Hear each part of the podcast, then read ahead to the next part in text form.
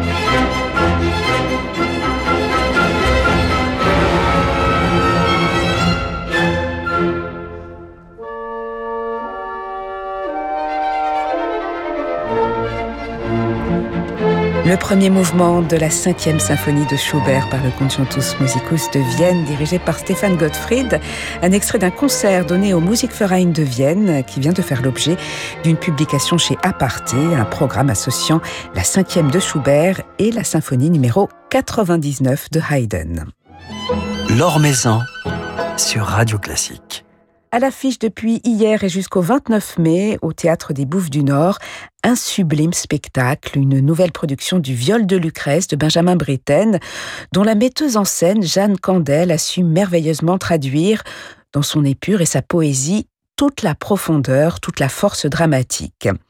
Sur scène, les musiciens et chanteurs de l'Académie de l'Opéra de Paris, dirigés par Léo Varinsky, qui, comme nous l'évoquions mardi avec Thierry Hillerito, fait ici ses débuts avec l'Opéra de Paris. Alors comment ces jeunes artistes vivent-ils ce retour sur scène tant attendu depuis des mois? On écoute à ce sujet Myriam Mazouzi, notre invitée, la directrice de l'Académie de l'Opéra de Paris. Comme vous pouvez l'imaginer, euh, c'est absolument magique pour eux. Euh, nous avons commencé les répétitions en mars en y croyant fermement qu'on allait rouvrir, mais évidemment, euh, il y avait toujours un doute, une incertitude. Et là, de pouvoir enfin être soutenu, se mobiliser, se ressourcer dans l'énergie du public, ça change absolument tout pour ces artistes sur scène. Alors cette production n'est pas donnée à, l'Opéra de Paris, mais au Théâtre des Bouffes du Nord, un lieu absolument magique et j'imagine très inspirant pour les artistes. Il y a une, grande intimité dans ce spectacle, ce magnifique euh, viol de Lucrèce, mis en scène par Jeanne Candel, une grande proximité également avec le public. Et c'est un exercice particulier justement pour ces jeunes artistes, ce rapport avec euh, un tel espace, cette intimité.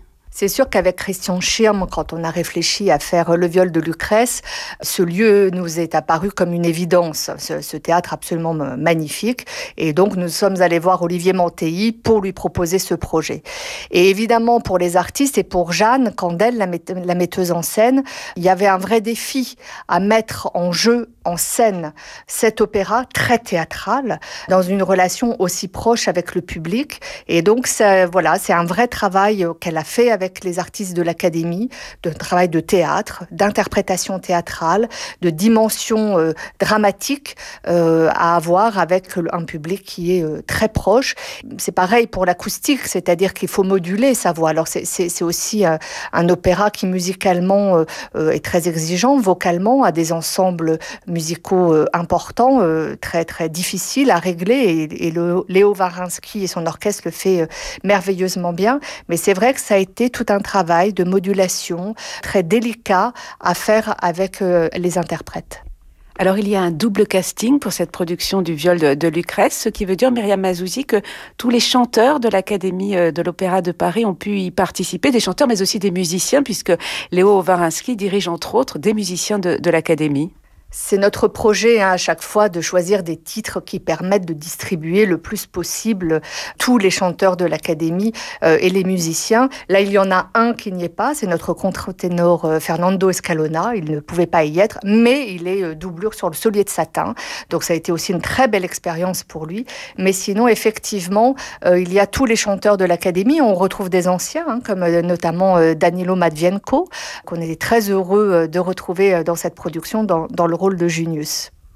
Alors comment ces, jeunes euh, musiciens, chanteurs et, musiciens de l'Académie ont-ils vécu cette saison particulière? Ils ont été privés euh, du public, ils ont fait des choses euh, pour le streaming, pour l'enregistrement, mais ils n'ont eu aucun contact avec le public et on sait à quel point la scène, le rapport avec le public est essentiel dans, la formation de, de ces jeunes artistes. Comment ont-ils vécu cela et comment ont-ils compensé cette frustration?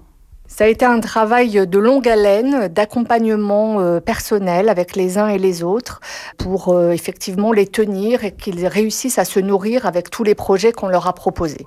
Alors ils ont eu évidemment beaucoup de chance parce qu'ils ont fait beaucoup de choses. Ils ont d'abord pu pratiquer leur art. Ils ont été évidemment, ils sont restés à l'Opéra de Paris, ils ont été rémunérés, donc ils n'ont pas vécu la précarité qu'un grand nombre d'artistes ont connue. Et ils ont fait toute une série d'enregistrements qu'on peut trouver avec les concerts que nous présentons euh, sur la plateforme L'Opéra chez soi.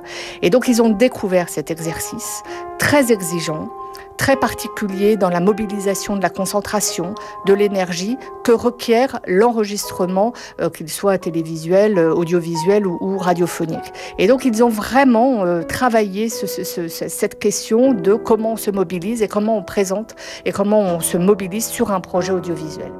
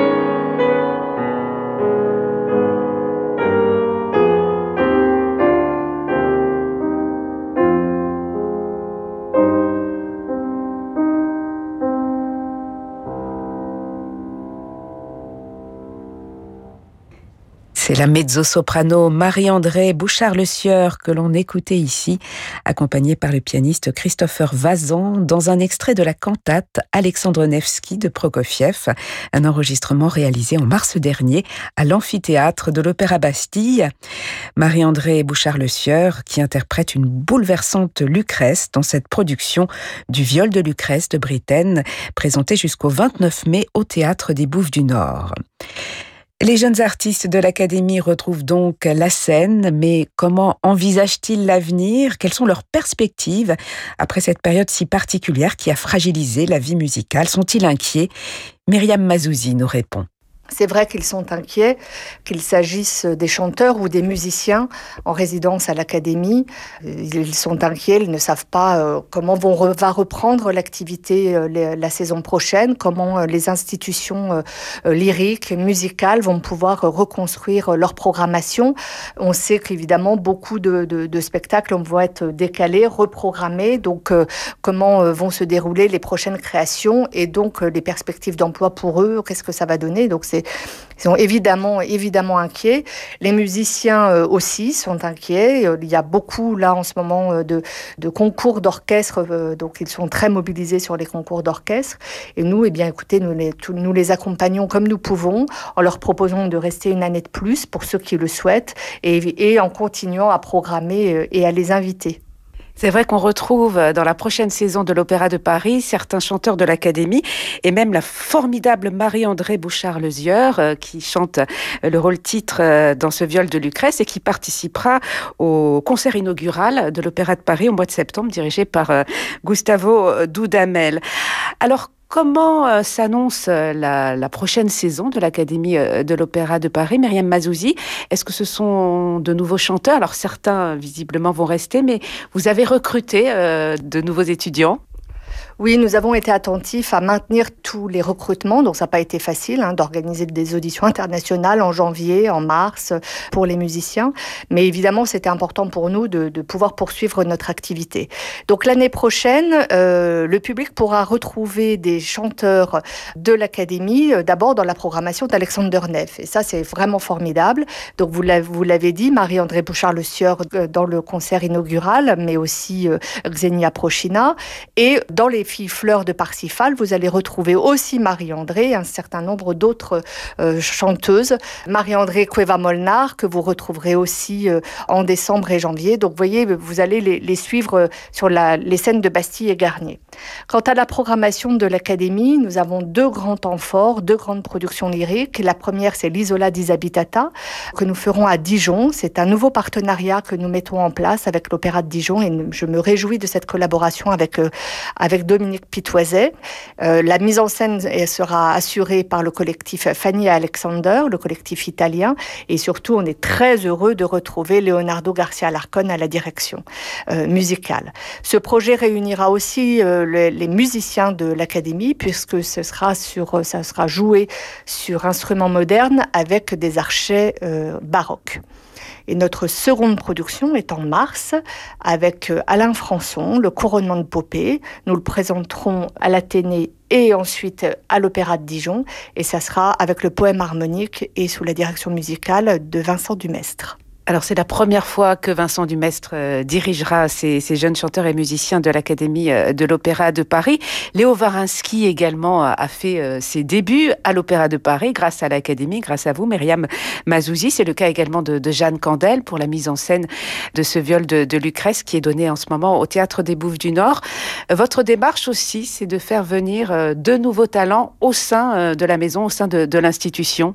Tout à fait. On est, nous sommes très attachés avec euh, Christian Schirm à accompagner et à collaborer avec euh, euh, les jeunes talents, avec les talents émergents, avec les, des chefs d'orchestre. Alors, jeunes, Léo Varinsky et Vincent Dumestre, on est toujours jeunes.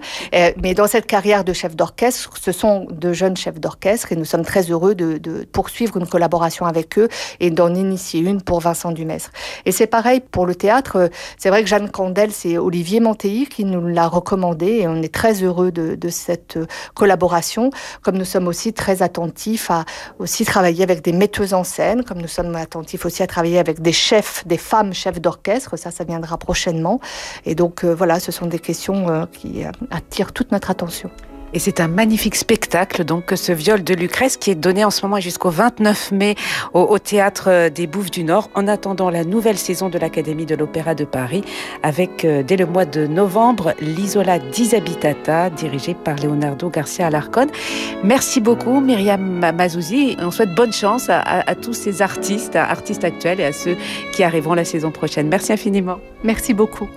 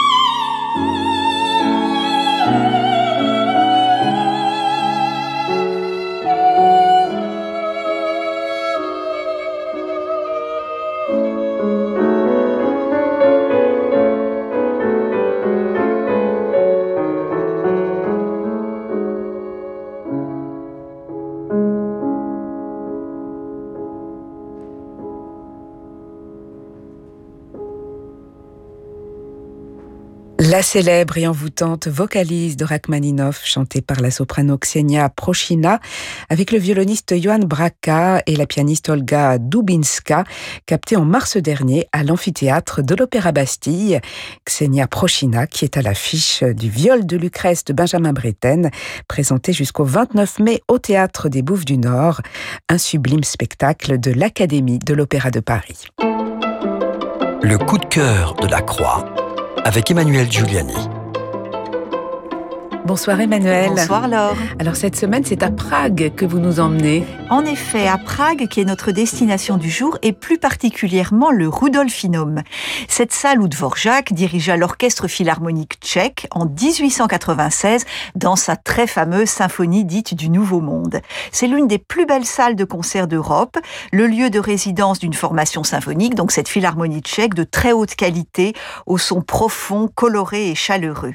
La construction du Rudolfinum A été souhaité et financé par la Caisse d'épargne tchèque pour remercier ses clients et notamment ses clients pragois en leur offrant un palais des arts destiné destiné donc à l'ensemble des disciplines artistiques et dessiné par de très prestigieux architectes, Joseph Zitek et Joseph Schulz, qui étaient déjà auteurs à Prague du Théâtre National et du Musée National. Ce Rudolfinum, il ouvre ses portes en 1885 et il porte ce nom parce qu'il est placé sous le patronage de l'archiduc Rudolf, l'héritier du trône des Habsbourg à l'époque. Donc nous allons nous installer dans cette salle pragoise aujourd'hui, enfin plus exactement dans quelques jours à partir du 9 juin, pour écouter au violon et à la baguette Léonidas Kavakos. Il a mis au programme Mozart, son troisième concerto pour violon et la 25e symphonie, et puis Brahms avec sa symphonie numéro 1. Alors c'est donc la double casquette de Léonidas Kavakos qui est mise à l'honneur à Prague, Emmanuel. Exactement. Ce virtuose du violon né à Athènes en 1967 est également chef d'orchestre et il fut par exemple directeur artistique de la Camerata de Salzbourg entre 2007 et 2009 où il succédait à Roger Norrington. Le programme qu'il a choisi en ce début juin comporte donc la 25e des symphonies de Mozart, composée bien avant que le compositeur ne connaisse ses succès pragois avec notamment Don Giovanni, puisque cette symphonie a été écrite comme la dernière du cycle des symphonies dites salzbourgeoises, donc dans la ville natale de Mozart. C'est une partition écrite en sol mineur, c'est d'ailleurs la première fois que le musicien écrit une de ses symphonies en ton mineur, et elle marque une étape, voire une rupture, avec ses compositions précédentes, qui jusqu'ici étaient déjà absolument merveilleuses, mais tout empreintes de ce style galant en vogue à l'époque. Dans la 25e, l'usage de motifs dissonants, de rythmes en syncope, d'effets sonores, de timbres très particuliers confiés au vent que Mozart aimait tant en particulier, tout comme sa très forte amplitude dynamique, lui confère une puissance expressive toute nouvelle, très singulière, émouvante, troublante même. Et c'est vraiment dans cette symphonie l'incarnation du génie de Mozart, génie de l'inquiétude sous la joie, du tragique pudique mais profond, de la simplicité et du bonheur alliés à la grandeur. Et pour nous quitter, nous entendons Léonidas Kavakos dans Brahms, donc au violon, Brahms qui sera mais là sous la forme symphonique au programme de son concert.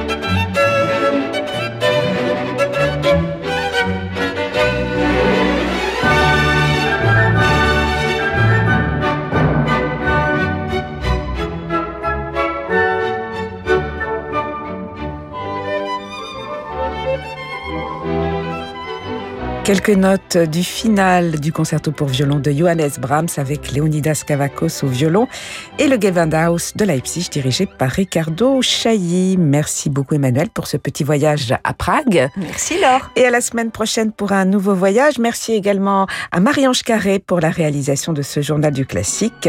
Demain, nous nous intéresserons à l'actualité de l'Opéra de Limoges puisque nous diffuserons euh, notamment à 20h30 un concert donné par l'Orchestre de l'Opéra de Très belle soirée à tous, soirée qui se prolonge en musique avec Francis Drezel.